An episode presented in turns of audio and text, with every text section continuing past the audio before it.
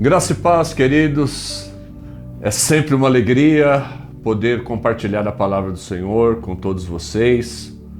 Estamos recebendo tantas ministrações, tantas pessoas que têm gravado e estão sendo usadas por Deus para falar aos nossos corações. Eu quero falar com vocês sobre quando a dúvida chega ao nosso coração. Nós encontramos na Bíblia alguns personagens e esses personagens são considerados heróis da fé, mas que em algum momento, por alguma situação, eles tiveram dúvidas a respeito de si, a respeito do ministério e até mesmo a respeito do modo como Deus opera. Então, de vez em quando as dúvidas aparecem em nossas vidas por alguma situação. O texto de Lucas capítulo 7 fala-nos a respeito de João Batista. João Batista estava no cárcere e ele então ouviu algumas notícias a respeito do ministério de Jesus. E ele então envia dois dos seus discípulos para perguntarem ao Senhor, dizendo: És tu aquele que devias vir ou devemos aguardar um outro? Então, a dúvida chegou no coração de João Batista. Esta dúvida sobre quem Jesus era ou aquilo que Jesus deveria fazer, fez com que ele enviasse dois discípulos para perguntarem para o Senhor se ele era realmente aquele que deveria vir. Agora, por que que isto aconteceu na vida de João Batista? Ora, a Bíblia nos mostra que João Batista, desde o princípio, tinha total convicção de que Jesus era o Messias. Quanto a isto, não havia nenhuma dúvida. Tanto que quando Jesus se apresenta para o batismo, João diz: Eu é que preciso ser batizado por ti e vem tu a mim. Então João sabia muito bem quem era Cristo. Nessa mesma passagem, ele fala: Eu vos batizo com água, mas depois de mim Vem um que é maior do que eu, ele vos batizará com o Espírito Santo e com fogo. Então, João sabe que Jesus é o Messias, sabe que Jesus é o Cristo. Em outra passagem, ele aponta para Jesus e diz: Eis o Cordeiro de Deus que tira o pecado do mundo. Portanto, ele sabia quem era Jesus. Então, por que ele envia discípulos para perguntar se Jesus era aquele que devia vir ou se eles deveriam aguardar outro? Então, a pergunta é: por que João estava com dúvida naquele momento? Poderíamos pensar que a dúvida de João se dava porque ele estava encarcerado, estava preso.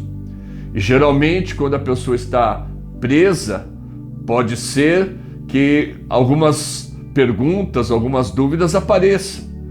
Mas se nós olhar, olharmos para o contexto bíblico, nós vamos perceber que os profetas de Deus, na sua grande maioria, sempre foram encarcerados, torturados, mortos. E isto nunca fez com que eles tivessem nenhuma dúvida. Eu acredito que o fato de estar preso não é, tirava a, a visão de João Batista, porque o profeta ele sabe que para fazer a vontade de Deus, de alguma maneira, vai passar por algum sofrimento. Então eu acredito que a questão da dúvida que havia chegado no coração de João Batista não dizia respeito ao momento que ele passava por estar encarcerado. O que de fato trouxe para a, a mente, o coração de João Batista a dúvida era uma expectativa errada, uma expectativa equivocada. O que, que é uma expectativa errada?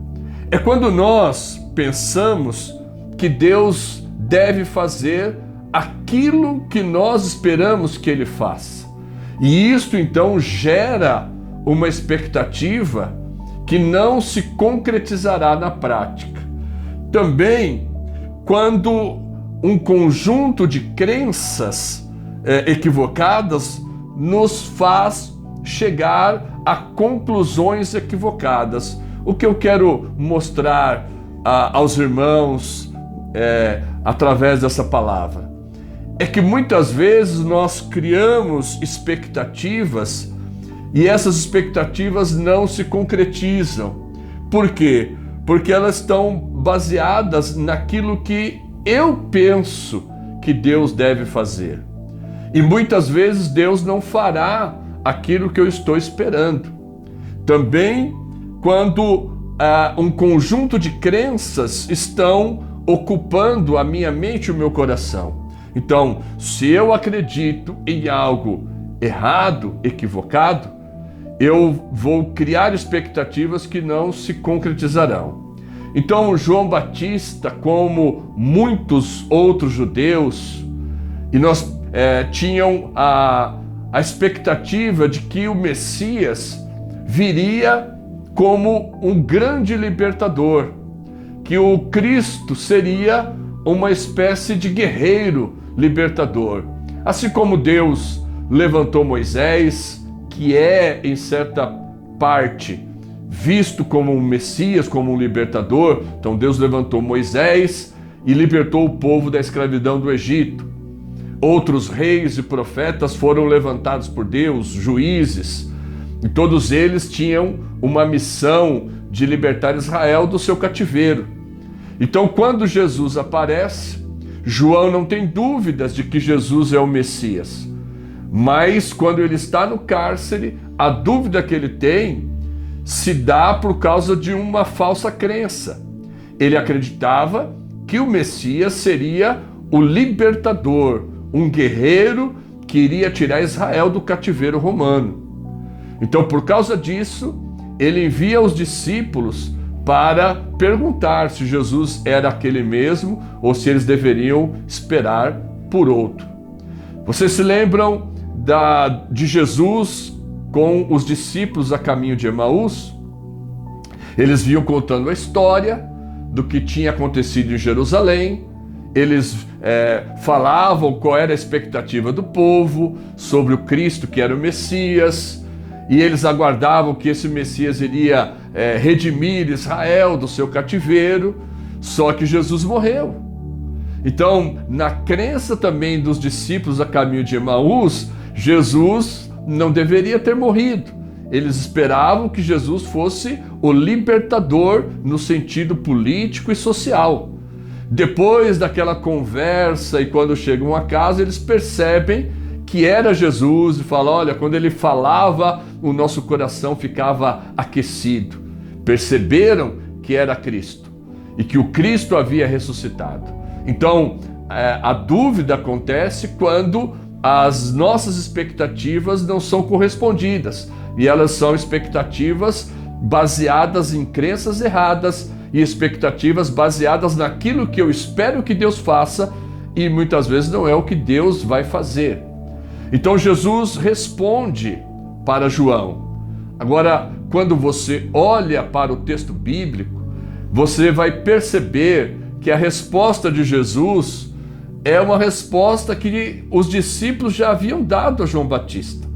No capítulo 7, Lá no, no, primeiro versículo, no versículo 18, a palavra diz que os discípulos tinham contado para João tudo o que eles tinham visto. E João manda eles perguntarem se Jesus era aquele mesmo. Quando Jesus responde aos discípulos, Jesus diz assim: Olha, fala para João que os cegos ouvem, os aliás, os cegos veem, os surdos ouvem, os coxos andam, os leprosos são purificados, os mortos são ressuscitados e aos pobres é anunciado o reino de Deus. A resposta de Jesus era aquilo que ele estava realizando. Então, o que é necessário para que toda dúvida seja dissipada? Que a, as nossas crenças sejam as crenças corretas e que as nossas expectativas estejam alinhadas com as expectativas de Deus, com aquilo que Deus vai fazer. Então, Jesus responde dizendo que o Messias, que é ele, está realizando a obra de Deus. O reino de Deus está sendo implantado.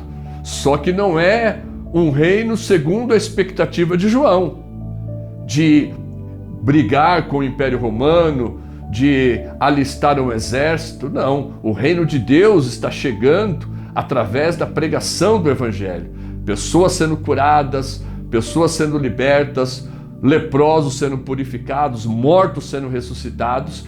Então, esta informação que Jesus dá aos discípulos e eles foram falar para João, vai corrigir o foco, vai ajustar a crença de João para que toda dúvida seja dissipada. Deus espera, Deus deseja que nós não tenhamos nenhuma dúvida a respeito de quem Ele é e a respeito do que Ele faz. E Ele deseja que essa, o teu conjunto de crenças esteja ajustado com aquilo que de fato Ele é e com aquilo que de fato Ele quer fazer, para que toda dúvida seja dissipada. Agora, também nós precisamos dizer que Jesus não mudou o seu conceito a respeito de João Batista por causa de um momento de dúvida. Então você não precisa ficar se culpando. Eu não posso em nenhum momento ter alguma dúvida, alguma fraqueza. É natural que alguém em algum momento tenha alguma dúvida, que em algum momento tenha alguma fraqueza. Mas isto é uma exceção e não uma regra. João não viveu a vida com dúvida. Ele sabia muito bem quem ele era e quem era o Cristo. Apenas naquele momento ele teve esta dúvida.